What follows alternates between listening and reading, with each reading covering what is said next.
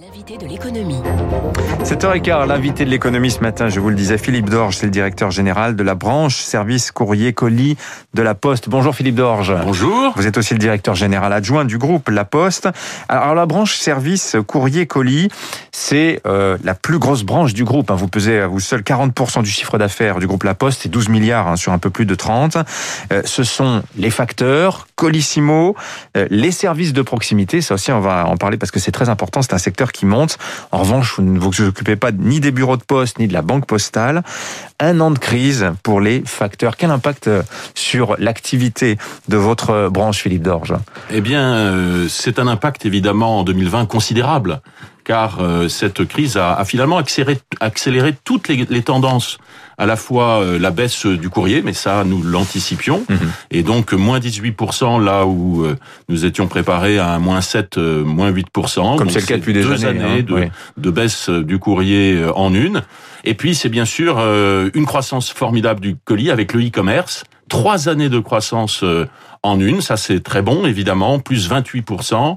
Et puis euh, l'accélération aussi de toutes les grandes tendances, la livraison à domicile liée au e-commerce. Et la Poste est très bien placée évidemment sur sur ce plan.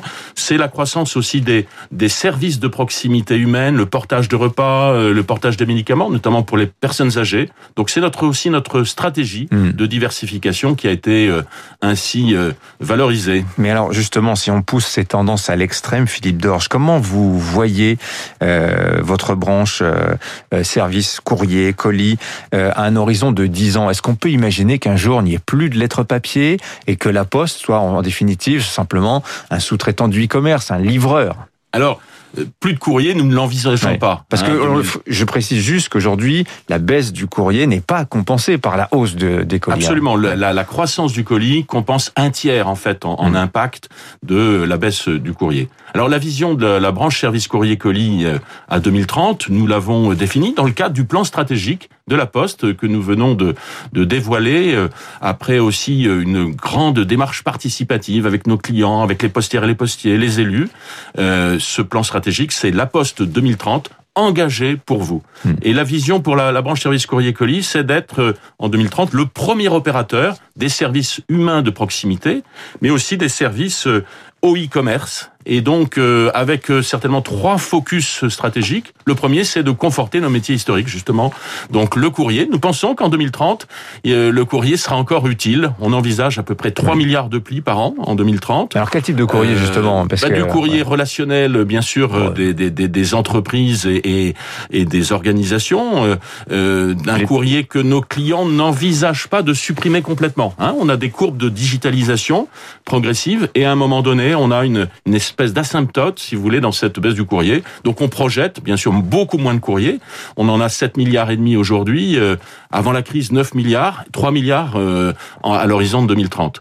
Euh, le média aussi, le courrier publicitaire, hein, qui est un, un, un média important, très impactant. Et puis, il n'y a pas un risque, pardonnez-moi, sur cette prie. question du, du courrier publicitaire, on voit les évolutions à travers la, la- la loi climat qui est en discussion aujourd'hui à l'Assemblée nationale.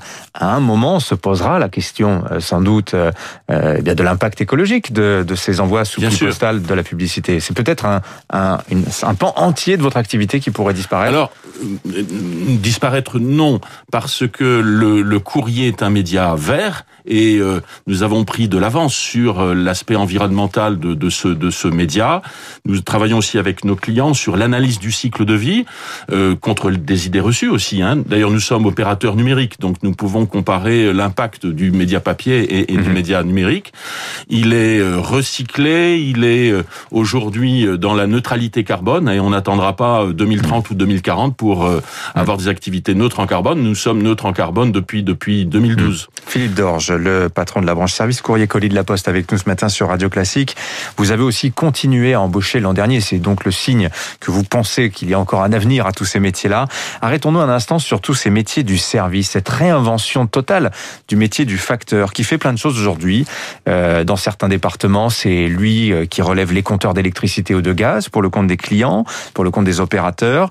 Euh, vous testez ce mois-ci aussi dans l'Hérault des tests. Vous faites passer, les facteurs vont faire passer des tests tests médicaux à des personnes âgées pour savoir si ou non elles doivent consulter. Qu'est-ce qu'il faudra comme qualification pour être facteur bientôt? Ah bah, Écoutez, il faut être euh, tourné vers les autres, il faut être euh, animé essentiellement de l'esprit de service.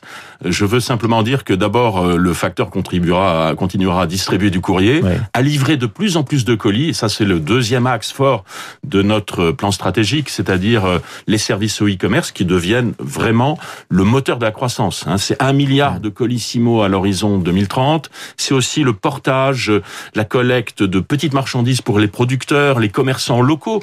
La, la Poste euh, envisage de tripler cette euh, logistique de proximité. Et puis aussi, vous l'avez dit, tous ces nouveaux services de proximité humaine, euh, également euh, vers les personnes âgées qui vont aider au maintien euh, de, des personnes âgées au domicile, le portage des repas, le portage de médicaments. On peut payer un temps de conversation aussi avec ses vieux parents, par exemple, qui sont un petit peu isolés. On peut payer un facteur pour qu'il lui aille faire la causette pendant une demi-heure. c'est un service de, de bien, veille, veiller sur mes parents, absolument, que nous développons aussi avec les collectivités locales. Hein. Une grande partie s'adresse aux, aux, familles, mais aussi des offres pour les, les centres d'action sociale.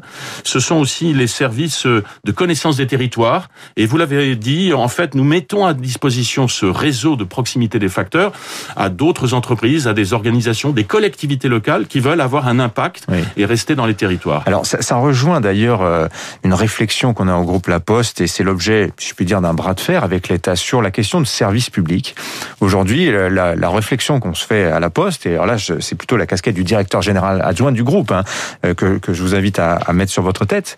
Euh, Est-ce que l'État aujourd'hui compense suffisamment ces missions de service public qui, pour certaines, vous l'avez dit pour le courrier, se retrouvent aujourd'hui dramatiquement déficitaires? L'État doit-il combler les pertes du groupe La Poste sur ces missions de service public? Alors, nous, d'abord, il n'y a pas de, de, de, bras de fer. Simplement, nous, nous il y a des discussions. Voilà. Nous exerçons des missions de service public. Et ces missions de service public, dont le service universel postal, qui consiste à distribuer en tout point du territoire des offres courrier-colis abordables, eh bien aujourd'hui, et du fait de la baisse du, du, de, des volumes de courrier, devient euh, avec des charges qui devient euh, déficitaire. Et donc simplement, c'est euh, la compensation de ces déficits de service public. Mmh. La Poste, par ailleurs, se déploie et se développe dans dans d'autres dans d'autres activités. Mais vous êtes un groupe privé, certes, avec des capitaux publics, mais tout de même, est-ce qu'un jour, euh, est-ce qu'on engage cette réflexion que certaines missions de service public, il faudra les abandonner si elles sont trop déficitaires, dans la mesure où l'État ne compenserait pas, évidemment, c'est toujours la, la, question.